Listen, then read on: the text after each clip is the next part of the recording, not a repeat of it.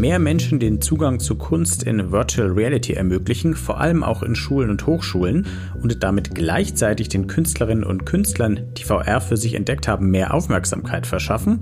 Das ist das Ziel eines Projekts, das mindestens genauso ehrgeizig wie idealistisch ist. Es heißt Radiance und besteht aus einer App und einer Datenbank für VR-Kunst das Angebot, was wir schaffen, das ist, also nach unserer Erfahrung bis jetzt kommt das sehr gut an, weil die Leute einfach auch sich mal nach was anderem sehen, nach künstlerischen Erfahrungen, nach experimentellen Sachen sehen, die sie sonst äh, einfach auf den Stores so nicht finden. Wie sehen virtuelle Welten aus mit Unity, vielleicht mit anderen Programmen, mit Tiltbrush?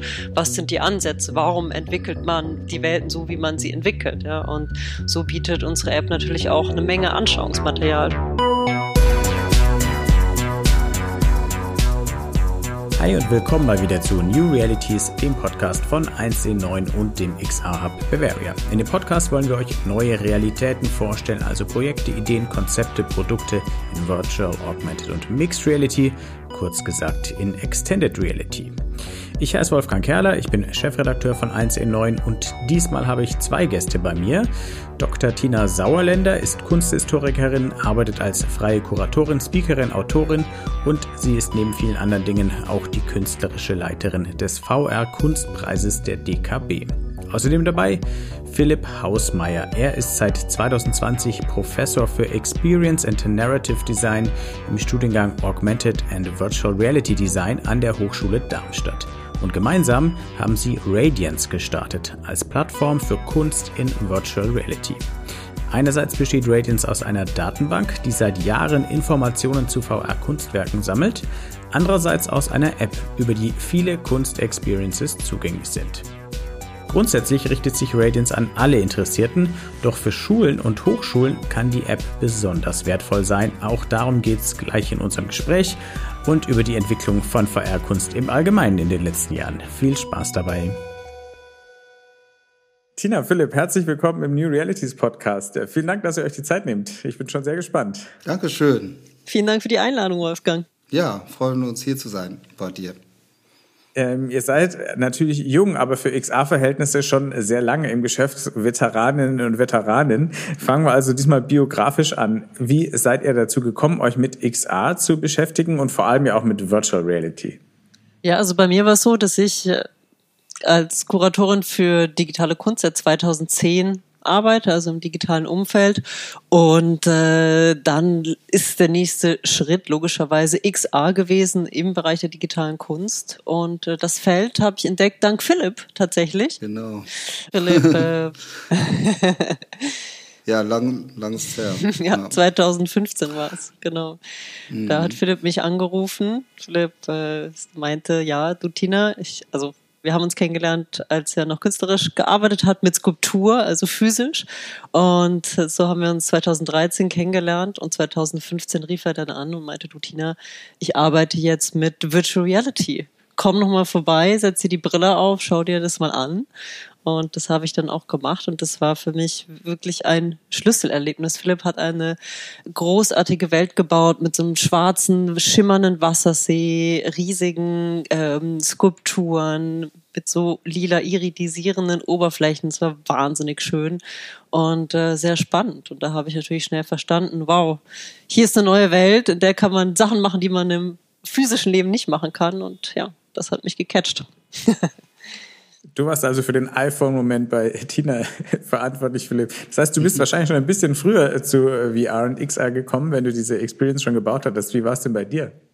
Ja, genau. Also mein Hintergrund ist ja äh, Skulptur und Installation, also klassisch. Ich habe äh, das äh, auch studiert äh, und 2003 den Abschluss gemacht in London und habe danach als Künstler gearbeitet äh, mit äh, Installationen äh, international und so um 2010, 2011 habe ich mich auch sehr dafür interessiert, weil mein Thema war immer Wahrnehmung, äh, wie äh, virtuelle Oberflächen unsere Erfahrung beeinflussen. Und da war zum Beispiel das Interesse hoch an Spiegeln oder Lentikularfolien, alles was so mit Illusion und Selbst, Nicht-Selbst äh, arbeitet. Und dann kam tatsächlich 2013 die äh, Oculus Rift, DK1, das war ja so der Start der neuen VR-Revolution äh, auf in Kickstarter und für mich war das total spannend. Ich habe halt auch Erfahrungen mit ähm, digitaler Arbeit vorher schon gemacht, habe auch äh, Kommunikationsdesign studiert und äh, deswegen war ich da sehr offen für, habe mir das Ding geholt und äh, war einfach total mindblown, wie man so sagt. Also war so geflasht einfach von den Möglichkeiten, wie man jetzt neue Raumerfahrungen, neue künstlerische Erfahrungen äh, generieren kann. Äh, also ich habe da gar keine äh, Grenze gesehen, wenn man bedenkt, das war jetzt nur der Anfang und so hat sich das dann entwickelt. Also ich habe dann auch sehr schnell versucht, Community äh, zu bilden in Berlin, eben mit dem VR Meetup habe auch andere Leute dafür begeistern wollen, zum Beispiel eben Tina und äh, so fing das Ganze an. Ja, und seitdem bin ich äh, voll im Geschäft. Sehr gut. Gemeinsam habt ihr dann ja das Projekt Radiance gestartet. Da sprechen wir auch gleich drüber. Aber vorher klammern wir ausgerechnet das, worum es dann die meiste Zeit gehen soll, erstmal aus und springen in die Jetztzeit und klären, welche Rolle XR denn jetzt in eurer täglichen Arbeit spielt. Ist es ein Hobby geblieben oder seid ihr da richtig involviert? Also ich bin jetzt äh, tatsächlich äh, äh, gelandet als Professor für äh, Virtual Reality und Augmented Reality Design äh, an der Hochschule Darmstadt. Da gibt es den tollen Studiengang Expanded Realities, der im neuen Jahr dann Augmented and Virtual Reality Design heißt. Ähm, und den gibt es seit 2019 wo wirklich eher von der künstlerischen, gestalterischen Seite äh, das Thema angegangen wird. Also es ist ein Mediencampus, ist am Mediencampus angesiedelt und ich bin da auch Studiengangsleiter mittlerweile seit 2020 Professor. Ähm, das hat für mich super gepasst, weil ich immer schon auch gelehrt habe, also erst plastisches Gestalten, eben mit meinem räumlichen Hintergrund. Und dann in 2014, 2015 habe ich auch die ersten VR-Kurse in Berlin gegeben an diversen Unis. Und äh, so kam das alles spitzenmäßig zusammen äh, für diesen Job. Und ja, das mache ich wirklich sehr gerne, mit den Studierenden zusammenarbeiten, über neue Möglichkeiten äh, nachzudenken und auch auszuprobieren. Das ist sehr, sehr pragmatisch, sehr praktisch. Also die machen Projektarbeit in kleinen Teams und äh, ja, da kommt natürlich jedes Jahr immer wieder was Verrücktes Neues raus. Also die Entwicklung geht ja weiter, wie wir wissen. Es macht einfach total viel Spaß, auch sich jetzt noch nach wie vor die Entwicklung der äh, XR-Industrie sich äh, mitzuverfolgen und mittendrin zu sein und eben auch diese Pionierarbeit zu leisten. Also wenn wir bedenken, das sind die ersten Leute, die wirklich professionell äh, damit arbeiten, ähm, die können dann noch wirklich die Grundlagen mitgestalten. Das finde ich total äh, spannend an der Sache. Und da mittendrin zu sein, ist einfach wunderbar. Ja, so geht's mir auch. Also VR ist auch zu meinem Hauptberuf geworden, seit Philipp mich damals eingeladen hat in sein Studio. Ich bin ähm, Kuratorin für Virtual Reality Kunst geworden, habe einige Ausstellungen kuratiert. Speculative Cultures in New York zum Beispiel oder auch andere Ausstellungen in Toronto, Montreal. Barcelona und ich bin auch die künstlerische Leiterin vom VR Kunstpreis der DKB in Kooperation mit CAA Berlin. Das ist ein Programm, das gibt es seit ja, mittlerweile vier, fünf Jahren und äh, das ist ein Programm, das die deutsche VR-Kunstszene nachhaltig fördert mit einem Stipendium, mit einer Ausstellung, mit einem Kunstpreis. Und äh, genau, also VR tagtäglich, ja. Und sehr gut, dass ihr in dieser Reihenfolge geantwortet habt, weil Tina, deine Projekte bringen uns sogar noch einen Ticken näher an Radiance, euer gemeinsames Projekt. dafür birgt sich einerseits eine App, äh, die man sich zum Beispiel für die MetaQuest holen kann, andererseits auch eine Datenbank im Internet. Ähm, erstmal allgemein, warum habt ihr Radiance gestartet? Ich, also ich spoilere nicht zu viel, wenn ich sage, es geht um VR und Kunst. und wann war das? Äh, ja, das war auch ähm, eben 2015, 16, als äh, Philipp und ich in Kontakt waren. Ich hatte auch seine erste Arbeit damals ausgestellt in Berlin in einer Ausstellung. Es war 2015 oder 16 eben auch. Und da haben wir beide festgestellt, dass ähm, es gibt auf der einen Seite VR-KünstlerInnen, die mit dem Medium arbeiten und auf der anderen Seite Festivals und Museen, die so langsam angefangen haben, sich für das Medium zu interessieren, die aber überhaupt nicht wussten, wo sie KünstlerInnen in dem Bereich herfinden, weil es schlecht dokumentiert war online, irgendwo verstreut auf Galerie-Webseiten, Künstler-Webseiten. Und da hatten wir dann die Idee zu sagen, ja, wir brauchen hier ein Archiv, eine Online-Datenbank, wo man Kunstwerke recherchieren kann. Und so haben wir damals angefangen und zeigen jetzt über 200 Dokumentationen verschiedener VR-Kunstwerke. Die Datenbank gibt's auch noch, ist auch echt äh, spannend. Ich habe mich da auch schon jetzt drin rumgetrieben mehrmals, was man da alles findet. Auch ist ja auch eine kleine Zeitreise durchaus ähm, durch die Jahre, weil sich ja wahnsinnig viel getan hat in dem Space. Es ist aber nicht bei der Datenbank geblieben, sondern ihr habt inzwischen auch eine App. Was kann die App? Warum gibt es sie? Und an wen richtet sie sich? Ja, also äh, Philipp und ich wurden dann immer öfter gefragt, äh, ja, ist ja schön, dass ihr die Kunstwerke dokumentiert, aber wo können wir denn die Kunstwerke selbst sehen? Und da haben wir dann vor ein paar Jahren gesagt, okay, wir brauchen eine App und haben dann diese App entwickeln lassen für das MetaQuest äh, Headset. Und ja, zeigen mittlerweile äh, 40 verschiedene VR-Experiences in einer App. Das sind alles 360 Grad Videos. Und ähm, ja, da ist tatsächlich einiges zusammengekommen. Und diese App kann sich äh, jeder, jede, der, äh, der die einen MetaQuest Headset hat, selber runterladen, entweder über unsere Website ähm, radiancevr.app oder äh, bei SideQuest. Und dann äh, haben wir, äh, gibt es einige Kunstwerke, die man gratis sehen kann und für andere bezahlt man äh, 1, 2, 3 Euro. Jetzt leiht man sich die dann aus und kann diese Videos dann anschauen für zwei Tage. Ja, eins unserer Anliegen war auch eben sehr stark, dass die Zugänglichkeit von VR-Kunstwerken, äh, dass eben interessierte andere KünstlerInnen, ähm, Studierende und so weiter oder KuratorInnen, dass sie äh, Zugang dazu finden, äh, um sich was mal anzuschauen, ist ja mal oft sehr lokal basiert, was wir mit Virtual Reality erleben. Also müssen dann zu einer Ausstellung fahren in eine große Stadt und so weiter äh, um tatsächlich das mal zu erleben. Und äh, wenn man eben diese Brille zu Hause hat, äh, kann man zum Beispiel über diese App äh, sich diese Arbeiten anschauen. Also idealerweise ähnlich wie eben die Stores bei Meta oder Steam und so weiter. Da ist aber eben tatsächlich der Nachteil bei diesen Stores, dass sie ja immer sehr starken Mainstream- oder Entertainment-Content haben, also sehr game-lastig oder Entertainment-lastig. Und das ist natürlich etwas, das wollen wir ausweiten mit unserer App. Und ich finde, das, glaube ich, das Angebot, was wir schaffen, das ist, also nach unserer Erfahrung bis jetzt kommt das sehr gut an, weil die Leute einfach auch sich mal nach was anderem sehen, nach künstlerischen Erfahrungen, nach experimentellen Sachen sehen, die sie sonst äh, einfach auf den Stores so nicht finden. Einerseits zu Hause ist eben Anwendungsziel und andererseits eben tatsächlich an den Institutionen, an denen eben die Leute äh, studieren oder arbeiten, dass sie gleich, äh, wenn sie Lust haben, sich dann wieder eine neue Erfahrung anschauen können. Das, das war auch so einer der wichtigen Punkte bei uns. Ja. Ja, genau. Also zu den Universitäten, das ist ein wichtiges Feld äh, von Radiance, weil wir uns natürlich auch überlegt haben, wo werden denn Kunstwerke gebraucht? Ja, wer braucht Anschauungsmaterial auch für den Unterricht? Da waren wir natürlich ganz schnell bei den Universitäten, die ähm, die kreative Anwendung von VR, XR und so weiter unterrichten, die natürlich ihren Studierenden zeigen wollen, wie sehen virtuelle Welten aus? Wie sehen virtuelle Welten aus mit Unity, vielleicht mit anderen Programmen, mit Tiltbrush?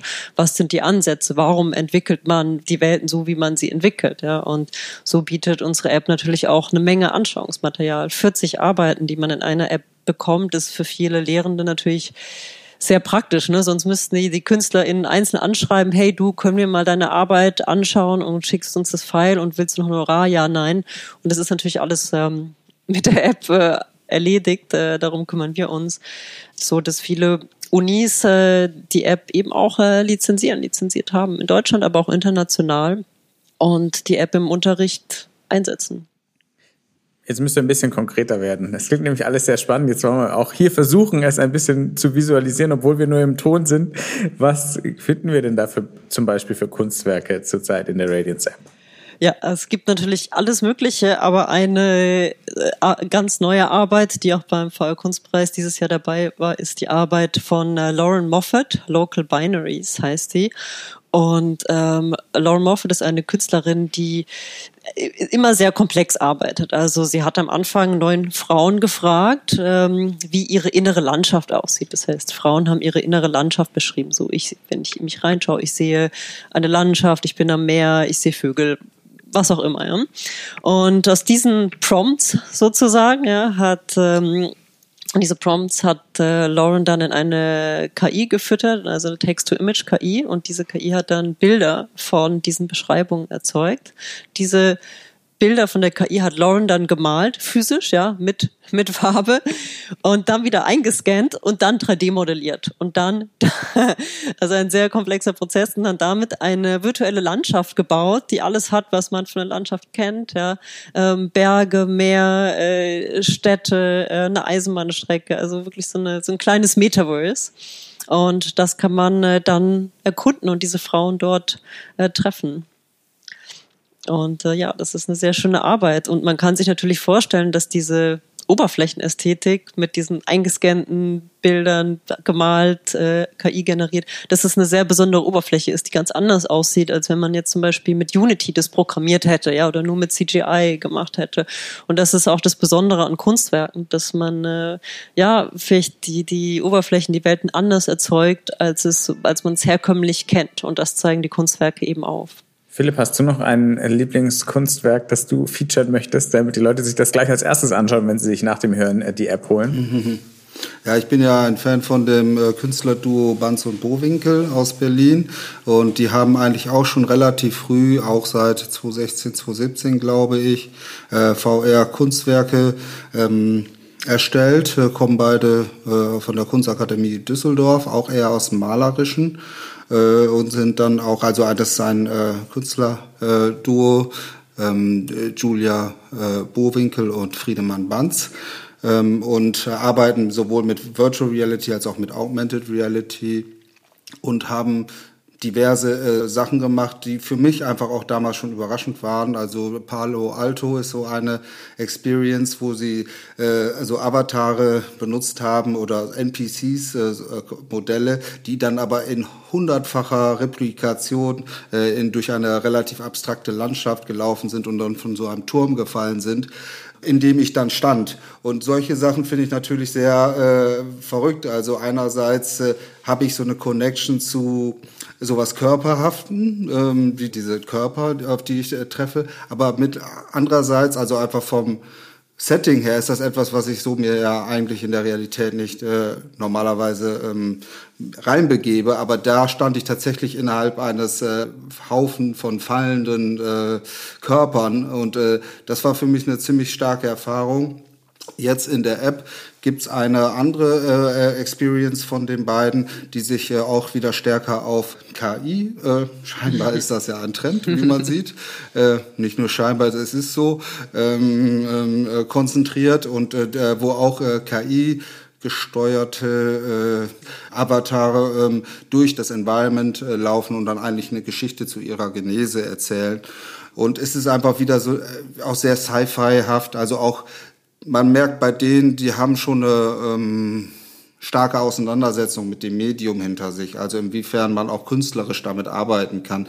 Das ist jetzt nicht nur vom Inhalt oder vom Narrativ äh, verständlich, sondern man muss es eigentlich tatsächlich erleben. Also wie die, sagen wir mal, Shader, die Oberflächen benutzt werden, die Materialien, die Abstände. Das sind so Sachen, wenn man sich noch nicht so richtig mit Virtual Reality beschäftigt hat, dann kann man das vielleicht noch nicht so einschätzen, was es eigentlich bedeutet, wenn da Unterschiede existieren. Aber bei denen sieht man einfach diese äh, visuelle Erfahrung, die die dann auch haben. Also dass zum Beispiel self-illuminated, selbst leuchtende mh, Oberflächen benutzt werden oder Filter und so weiter. Das äh, macht einfach bei denen dann auch sehr viel Spaß, äh, in dieser App zu explorieren und sich das einfach anzusehen. Klar, wir sind jetzt im Moment immer noch in dem 360-Grad-Modus bei dieser äh, App. Großes Ziel ist natürlich, dass wir dann tatsächlich Echtzeit 3D ähm, Experiences anbieten können. Aber das ist natürlich nochmal ein ganz anderes Biest, wenn man das so sagen kann. Oder aber vielleicht können wir ja gleich noch mal was dazu äh, erzählen. Ja, also das, äh, das ist jetzt eben, wie gesagt, ein Künstlerduo, was ich empfehlen würde, äh, um einfach auch ein bisschen in diese künstlerische VR-Welt einzutauchen. Die Zukunftspläne mit der App, die greifen wir später noch auf. Ich knüpfe jetzt noch an was an, was du gerade gesagt hast, dass es sehr spannend ist, dass man zum Beispiel sieht, wie dieses Duo mit Oberflächen arbeitet, wo man sieht, die haben schon sehr, sich sehr intensiv mit diesem Medium auseinandergesetzt. Und Tina, du hattest ja vorhin gesagt, es richtet sich auch ja an Hochschulen äh, und Universitäten, wo ähm, Studierende ja den Umgang mit der Technologie, den möglichen Einsatz der Technologie tatsächlich auch an lebenden Objekten sozusagen studieren und lernen wollen. Das klingt für mich total äh, naheliegend und schlüssig, dass das ein guter, gutes Angebot, ein guter Deal ist, weil es auch viel Arbeit spart, wie du ja vorhin erklärt hattest. Aber wie, ähm, wie sehr sind denn die Hochschulen, auch die Akademien schon auf dem VR-Trip? Mhm. Oder müsst ihr das noch anpreisen, damit die erkennen, dass hier ein wahnsinnig spannendes neues Medium äh, zu entdecken ist? Äh, naja, mittlerweile hat sich da sehr viel geändert. Wir haben ja von ähm, Philipp schon gehört. Natürlich gibt es an der HDA einige Quests äh, und ich unterrichte ja zum Beispiel an der Hochschule in Bielefeld. Die haben auch Quests. Äh, die UDK hat Quests und so weiter. Also es gibt Labore, es gibt Orte, an denen VR unterrichtet wird mittlerweile. Das hat sich sehr stark geändert. Die Kunstuniversitäten und die angewandten Hochschulen haben da sehr stark ähm, aufgeholt. Und äh, in diesem Jahr, seit diesem Jahr gibt es ja auch von der IHK in Deutschland den Ausbildungsberuf Gestalterin für immersive Medien. Daran sieht man ja auch, wie stark äh, dieser Bereich gefragt ist und auch in Zukunft gefragt sein wird. Und dementsprechend ist das Interesse sehr groß an der App und ähm, die meisten Schulen, Hochschulen in dem Bereich verstehen den, äh, den Mehrwert der App und äh, das funktioniert eigentlich gut. Oft ist es so ein bisschen das Problem bürokratisch. Ne? Wie binde ich die App ein? Wie mache ich die meinen Studierenden zugänglich? Viele lizenzieren die App zum Beispiel über die Bibliothek. Das ist sehr praktisch, weil dann ist, verleiht die Bibliothek die Brille mit der App drauf und jeder Studierende, jede Studierende kann sich die Brille ausleihen. Das ist zum Beispiel auch ein beliebtes Modell, zusätzlich zu den Nutzen in den Fachbereichen selbst natürlich. Und ja, das nächste sind die Schulen, die uns interessieren. Und bei den Schulen sieht es sehr, sehr anders aus. Also äh, die haben auch sehr wenig Budgets dafür. Da ist der aktuelle Stand, dass sie ähm, Mobile VR nutzen mit Cardboards. Also das ist das Level, auf dem sich die meisten Schulen derzeit bewegen. Und da ist es für uns aber auch sehr interessant, eben wie du sagst, wirklich Basisarbeit zu leisten, Aufklärungsarbeit zu leisten und zu sagen, hey, es gibt die Quest, vielleicht gibt es die Möglichkeit, sie trotzdem anzuschaffen und auch eben in den Unterricht einzubinden. Das ist jetzt so, genau, auch eines unserer Interessensgebiete. Traut euch, ihr Schulen da draußen, äh, mit VR zu arbeiten und auch nach Budget zu fragen für die genau. Headsets. Philipp, ich ich hoffe doch schwer, dass du äh, die App in der Lehre einsetzt. Vielleicht kannst du uns einen Praxiseinblick geben, wie, äh, wie man die konkret ähm, nutzen kann, wie man da das mit der Lehre auch verknüpfen kann. Ja, äh, gerne. Ähm, also ich setze die App hier und da ein, wenn es darum geht, dass die Studierende Inspiration finden sollen und einfach mal ihren Horizont erweitern sollen. Also ich hatte ja am Anfang schon gesagt, es gibt ja nicht nur Games und den äh, Quest Store, sondern vieles und viele von den Studierenden haben auch noch nicht so das Wissen über was ist denn da draußen an digitaler Kunst äh, überhaupt möglich? Äh, welche, welche Akteure äh, spielen damit? Und äh, dementsprechend ist die App dann ein sehr guter Einstieg. Also das heißt, ähm, praktisch gesehen sage ich, hey, guckt euch mal die Arbeiten an äh, in der Übersicht und dann äh, wählt auch einfach mal aus, was euch so anspricht.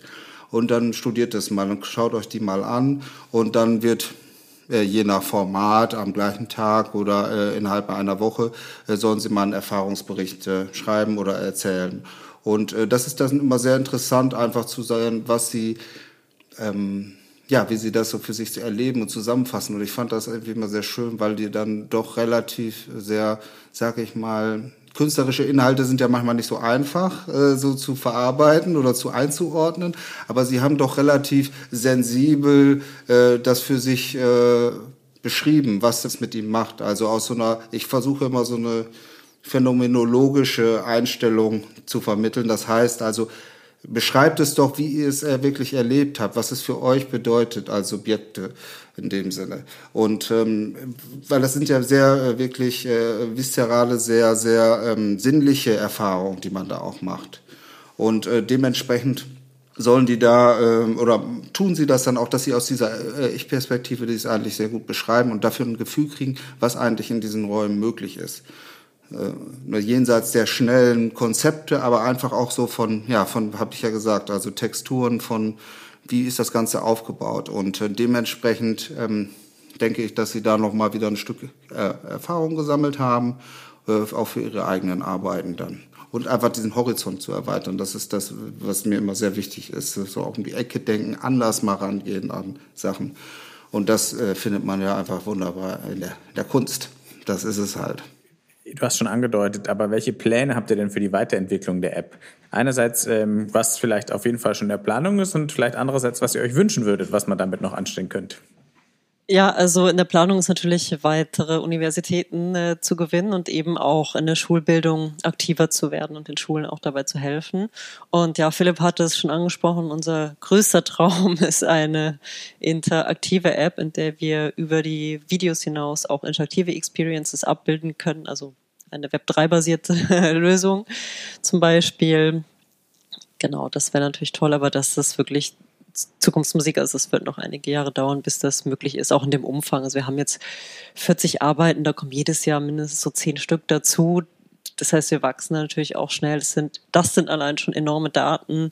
Äh, zum Streamen kann man sich ja vorstellen, wenn so ein Experience anderthalb, zwei Gigabyte in einer guten Auflösung groß ist, ja, äh, wenn man dann von interaktiven Experiences spricht, ähm, wird das noch mehr und auch eben die Interaktivität ist auch sehr schwierig. Philipp, vielleicht kannst du auch mit der Erfahrung von Nausea, Nausea noch ein bisschen erzählen, was das Problem ist oder warum, was die Herausforderung ist für uns für die Zukunft.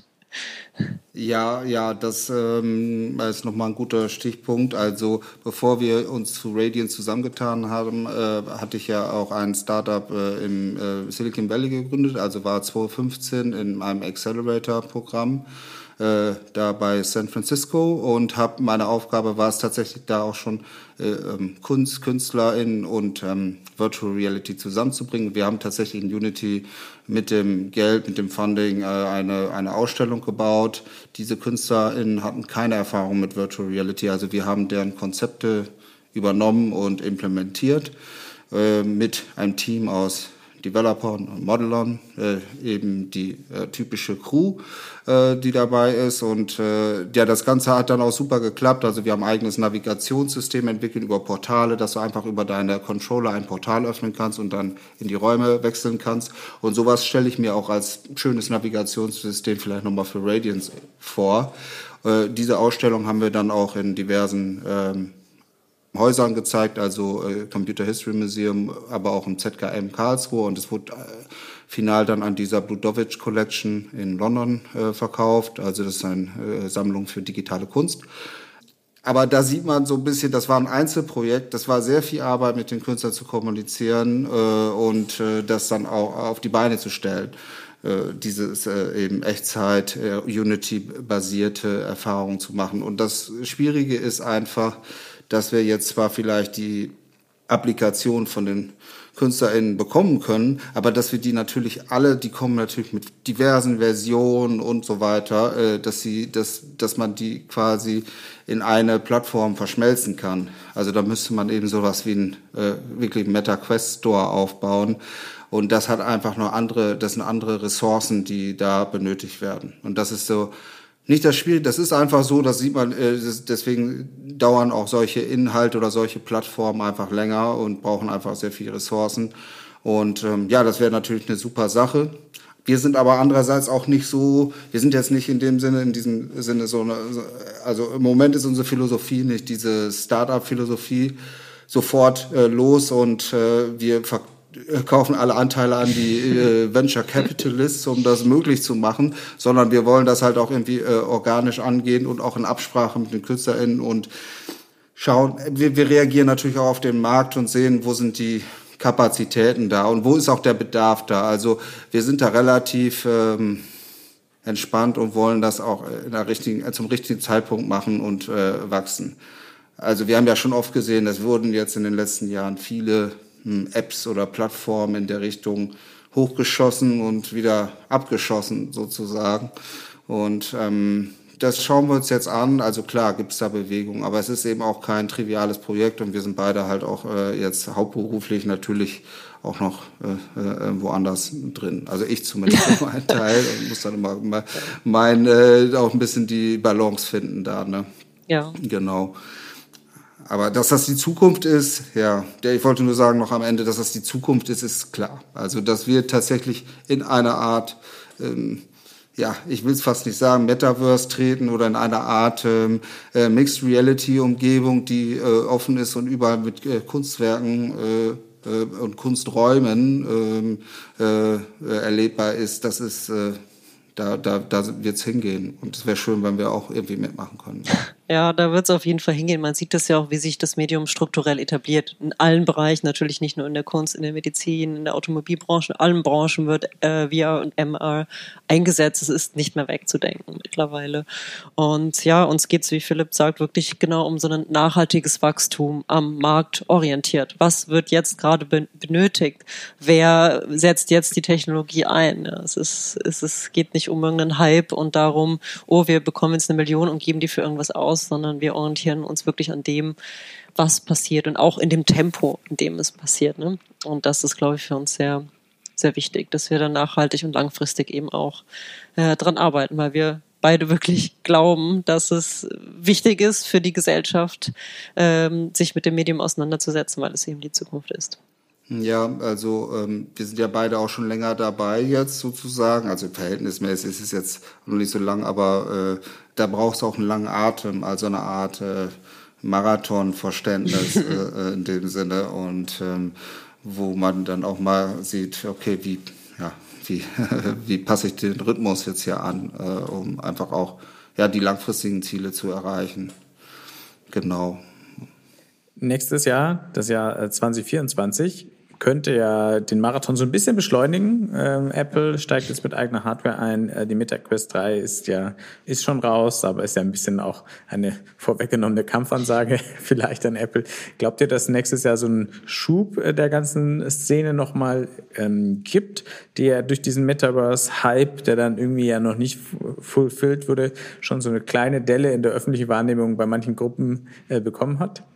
Ach, ich persönlich glaube, dass äh, der, der Schub schon da ist. Ich merke das wirklich, dass die Unis sich damit beschäftigen. Die überlegen, jetzt kaufen wir die Quest 3. Also ich glaube, ob das jetzt Quest 2 oder jetzt Quest 3 ist, ist nicht so der Unterschied erstmal jetzt in unserem Bereich. Der, das Interesse ist da, der Willen ist da, da was zu entwickeln. Äh, die die Apple, wie heißt die Apple Vision Pro, ja, die ist in einem Preissegment, was für die meisten Universitäten, besonders im Kunstbereich, absolut uninteressant ist, so dass uns das wahrscheinlich jetzt uns konkret gar nicht so sehr äh, beschäftigen wird. Ja, ich beobachte auch natürlich sehr stark, dass äh, die Entwicklung da bei Apple und auch wie sie diese User Experience angehen, also wie sie dies auch vermarkten, ne? wie Konzept vom Spatial Computing. Also die sagen ja nicht Metaverse Spatial Computing, finde ich aber auch ein guter Gedanke. Also ich komme aus dem mhm. Raum, passt alles ganz gut. Äh, das also ja, da, da ist die Preishürde da, aber vielleicht gibt es, also für mich ist dann entscheidend, um es wirklich in den äh, Mainstream ähm, reinzubringen, abseits von, also jetzt funktioniert es sehr super in spezifischen Use Cases, also in verschi verschiedenen Anwendungen, verschiedenen Gebieten, wie vielleicht in der Kunst, in, in der Industrie, äh, aber wenn jetzt zum Beispiel äh, Richtung Arbeitsbereich äh, sich noch was tun würde und was die Vision Pro so ein bisschen äh, versucht ja auch zu vermitteln, dass dann vielleicht die Adoption, also die äh, Anerkennung oder die, der Einsatz so einer Brille äh, immer mehr rechtfertigt. Also das, da spielt immer noch aber immer der Kontrast zum Formfaktor hin. Also das ist immer, finde ich persönlich, immer noch so die größte Hürde für die Allgemeinheit, zu sagen, ich setze mir so eine Art Skibrille auf um mein, äh, meine Arbeit zu verrichten. Ne? Also dauerhaft oder länger. Nicht jetzt mal für zehn Minuten mir was Tolles anschauen oder was auch immer oder irgendwie ein äh, Produkt äh, äh, mit meinen äh, Kollegen, Kollegen sich anzuschauen, äh, sondern wirklich im Alltag.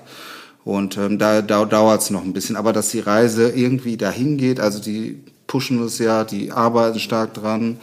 Wenn man jetzt dann auch überlegt, dass die ganze Rechenleistung halt ausgelagert wird äh, in Zukunft ne, und nicht einfach mehr in den Headsets selber stattfindet, sondern vielleicht auf irgendwelchen Clouds äh, und äh, es ist dann, dann hat man wieder ganz andere Möglichkeiten. Äh, und ich bin sehr froh, dass gerade diese ein bisschen diese Competition da ist ne, zwischen Apple und äh, Meta und aber auch noch so Player, die äh, wie Vajo äh, aus Finnland, die irgendwie auch nochmal mit dem hohen Anspruch an ihre Headsets, äh, dass die auch nochmal herausfordern, diese großen äh, Firmen. Ja, oder Pico ist auch ein ja. Headset, was auch in einigen Unis zum Einsatz kommt zum Beispiel. Also da gibt es schon Competition und ich sehe das auch sehr positiv auf jeden Fall und ich denke auch, die Reise wird dahin gehen in das virtuelle Leben und auch Arbeiten. Ihr begleitet die Reise ja schon eine Weile. Äh, wir sprechen noch mal ein bisschen genauer über eure Datenbank. Wie viele Kunstwerke sind da drin und wie habt ihr die auch ausgewählt? Also wer kommt rein und wer nicht? Ja, also in der Datenbank sind so äh, gut 200 Arbeiten dokumentiert. Das haben wir die letzten Jahre aufgebaut. Das heißt, wir haben einen Range von Arbeiten von 2016 bis heute. Also es geht uns wirklich um diesen Archivgedanken zu sagen, nee, wir wollen jetzt nicht nur abbilden, was jetzt gerade hip ist, sondern wir wollen auch archivieren, was alles da ist und da war, äh, zum Beispiel. Und wir haben auch eine Abteilung für VR-Kunst der 90er. Also VR-Kunst gibt es ja seit den späten 80ern, frühen 90er Jahren. Und wir haben auch eine Seite, die diese ähm, VR äh, von damals dokumentiert auch wenn es die heute so nicht mehr gibt. Aber uns ist wirklich wichtig, so einen historischer, historischen Anspruch und Archivgedanken damit ähm, zu verfolgen und Sichtbarkeit eben zu generieren für VR-Kunst generell. Ab den 90ern oder späten 80ern hast du gesagt, entdecken also Künstlerinnen und Künstler das Medium immer mehr für sich. Ähm, ist es jetzt schon Mainstream? Gehört es jetzt schon auch für Studierende an den Akademien zum Beispiel oder auch für, äh, Leute, die quer einsteigen, schon automatisch dazu, dass man sagt, das ist auch eine Möglichkeit, meine Position auszudrücken? Oder ist es schon noch irgendwie eine verschworene Szene, die, die in XR unterwegs ist? Nee, also ich würde schon sagen, das ist mittlerweile Mainstream. Also auch an der Kunstakademie, jeder hat auf jeden Fall schon mal irgendwie was von VR gehört. Ja, es gibt vielleicht Kunstakademien, die sind ein bisschen rückschrittlicher, andere sind fortschrittlicher, aber dass das ein Medium ist, mit dem man arbeiten kann, wenn man möchte als Künstler oder Künstlerin, ich glaube, das ist allen, äh, sollte eigentlich den meisten klar sein. Also das ist mein Eindruck zumindest. Und was ist das eigentlich für euch, um nochmal persönlich auf die persönliche Ebene zu gehen, was ist eigentlich für euch das Tolle daran an diesem Medium? Also was kann man vielleicht mit XA auch künstlerisch ausdrücken, was mit den vorherigen, auch selbst auch digitalen Medien nicht möglich war? Was macht das so besonders? Ja, also äh, aus der Kunst kommt, äh, wie ich das am Anfang schon äh, äh illustriert habe, dass ich einfach digitale Inhalte, also die Inhalte des äh, Unmöglichen, des äh, Vielfältigen, der verrücktesten ähm, äh, Formen und, und so weiter, ich kann sie äh, in einer körperlichen Relation erleben. Also ich kann sie räumlich erleben, äh, vor mir in gewissen Größen. Ich kann auch die Größenverhältnisse ändern. Es ist alles sehr flexibel, sehr beweglich. Ich äh, dass ich und dass äh, die Umgebung, also äh, wie beeinflussen wir uns gegenseitig, äh, das sind so Aspekte, ich finde, da kratzt mir dann halt noch an der Oberfläche und ähm, auch an Interaktivität. Ne? In dem Sinne, wenn ich einfach schon zum Beispiel durch so einen Raum laufe und bei meinem Schritt würde jetzt etwas auslösen in der Welt, ähm, äh, die wiederum mir was zurückspiegelt, ähm, zum Beispiel. Ähm, das, das ist einfach schon eigentlich eine, ein riesiges Feld. Ähm, und deswegen, ja, das, äh, da bin ich einfach mega gespannt, was, was noch kommt. Ja, auf jeden Fall, wie Philipp sagte. Man kann einfach eine interaktive Welt schaffen, die man physisch wahrnehmen kann mit dem eigenen Körper, aber in der es keine Schwerkraft gibt, notwendigerweise, in der es keine Materialkosten gibt. Man kann wirklich alles machen. Und das ist ähm, das Spannende. Aber was ich persönlich auch aus kuratorischer Sicht sehr wichtig finde, ist, dass ähm, äh, VR-Kunst oder generell digitale Kunst auf Screens stattfindet. Das heißt auf Medien, die wir im Alltag benutzen. Digitale Kunst ist im Internet, ist auf unserem Computer. Es ist nicht mit Ölfarbe oder Marmor gemacht, mit Materialien, mit denen wir sonst gar nichts zu tun haben oder in Orten, in Anführungsstrichen elitären Museen, die wir besuchen, sondern es ist in unserem Leben. Es ist auf unserem Screen, es ist auf unserem Computer und auf unserem Handy. Das heißt, ähm, man hat äh, diese Nähe zum Alltag und so wird äh, digitale Kunst zu einer Brücke, also wird äh, werden die Medien zu einer Brücke zur Kunst. Also man beschäftigt sich leichter wieder mit Kunst, ja. Und umgekehrt, wenn ich an meine Ausstellung in Museen denke, ist äh, ist die Kunst dann eine Brücke zur Beschäftigung mit dem Medium. In meiner Ausstellung jetzt beim letzten Kunstpreis Unleashed Utopias in Berlin, wo wir VR, AR ausstellen, ja, da kommen dann Menschen hin, die vielleicht noch nie ein Headset auf hatten, ja, und die lernen dann über ihr Interesse an der Kunst dann die neuen Technologien ne, kennen und VR kennen und das finde ich persönlich sehr spannend. Kann man denn so inhaltlich, gibt es da so eine Art Trends, dass man sagt, mit welchen Themen sich da auseinandergesetzt wird in VR oder ist es inzwischen so breit gefächert, dass man das gar nicht mehr so genau beschreiben kann? Also es ist generell breit gefächert, weil VR ist ein Medium wie jedes andere künstlerische Medium auch. Aber was natürlich besonders spannend ist, ist die Auseinandersetzung mit neuen Technologien selber. Nicht nur mit VR, mit dem Medium selbst, aber vor allen Dingen auch mit KI. Also KI ist definitiv ein großes Thema und alle Möglichkeiten zum 3D-Scanning, äh, die wir ja, also alles, was natürlich technisch leichter zugänglich ist, jetzt noch vor ein paar Jahren mit dem LiDAR-Scanner in manchen Smartphones und so ist diese Technologie leicht zugänglich. Und damit wird zum Beispiel auch sehr viel gearbeitet, 3D-Scanning und äh, KI. Ja, ich würde noch hier addieren, dass jetzt eben seit letzten Jahren äh, Pass-Through AR oder allgemein bezeichnet Mixed Reality jetzt eben äh, mit dem Videostream ähm, von, von den Quests und so weiter, dass das natürlich nochmal neue Möglichkeiten äh, eröffnet, auch für äh, Künstler, in, äh, um einfach die Umgebung, die, ne, die physische Umgebung zwar als Repräsentation über einen Videostream mit einzubinden in ihre Kunstwerke. Also es ist nochmal eine andere Form von Augmented Reality und ja, wo es dann hinführt in so eine wirkliche Verschmelzung zwischen, zwischen dem virtuellen und dem räumlichen sozusagen auch oder zwischen unserer Umwelt, also dass da darüber nicht so abgeschlossen VR-Experiences erlebbar sind, sondern tatsächlich in Reaktion und äh, Relation zu ne, ähm, Gegebenheiten im, im Alltag oder in der, im, im, sozialen Raum äh, und so weiter. Das ist sicherlich sehr spannend.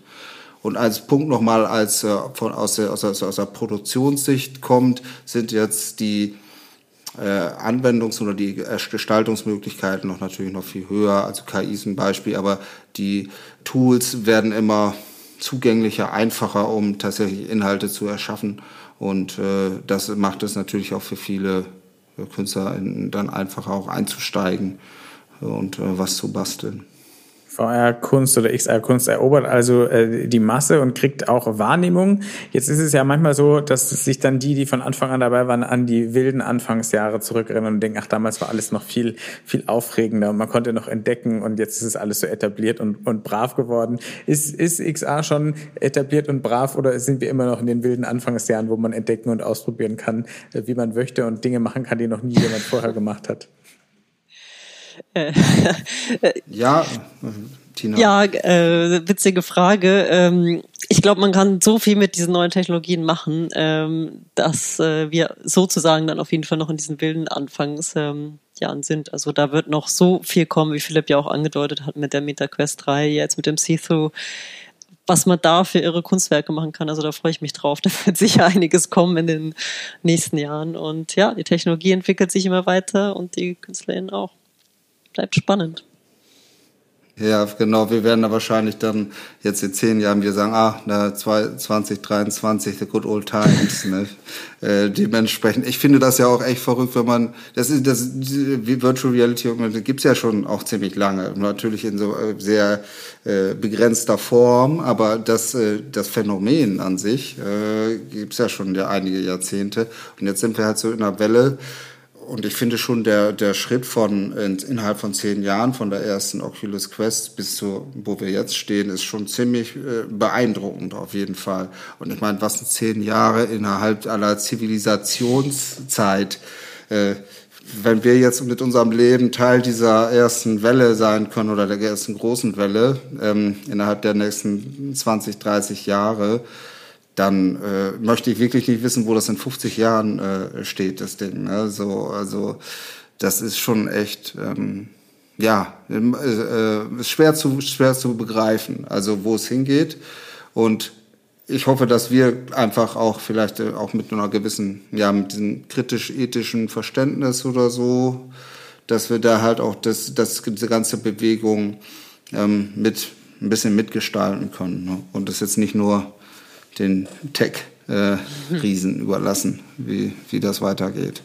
Ja, das ist, glaube ich, auch nochmal ein wichtiger Punkt, worum es uns auch von Anfang an mit Radiance ging, ja. Sichtbarkeit für verschiedene Personen zu generieren, äh, diverse Plattformen zu bilden. Und äh, genau, das ist auf jeden Fall einer der wichtigen Punkte auch in der Vergangenheit wie für die Zukunft von Radiance. Wunderbar, das ist ein, ein, ein sehr schöner Schlusspunkt für unser Gespräch. Ähm, vielen Dank euch für diese Einblicke und alle da draußen, holt euch die Radiance-App, da bleibt ihr nämlich auch auf dem Laufenden, was sich in diesem Space tut in den nächsten Jahren, denn Künstlerinnen und Künstler sind ja meistens die Ersten, die irgendwas auskundschaften oder ausprobieren, das heißt, da kriegt man Inspiration und neue Eindrücke. Philipp, Tina, danke euch und viel Erfolg weiterhin. Vielen Dank. Danke dir.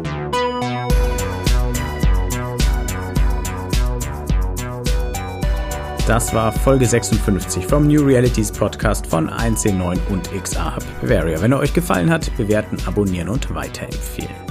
Wie immer findet ihr Links, die euch noch mehr Informationen zum heutigen Podcast geben, in den Show Notes. Und jetzt noch der Abspann. 1C9, das ist das neue Zuhause für Zukunftsoptimisten, die mit neuen Ideen und Technologien die Welt besser machen wollen und besteht außer diesem Podcast auch noch aus einem Online-Magazin, einer Community-Plattform und aus Events. Alle Infos gibt's unter www.1c9.community. Der XA Hub Bavaria wurde gegründet, um die XA-Community in Bayern voranzubringen, die Entwicklung und Verbreitung von XA-Anwendungen zu unterstützen und die Sichtbarkeit des Standorts Bayern zu fördern. Mehr erfahrt ihr unter www.xahub-bavaria.de. Dieser Podcast ist möglich durch die Förderung des Bayerischen Staatsministeriums für Digitales. Vielen Dank dafür und bis zum nächsten Mal.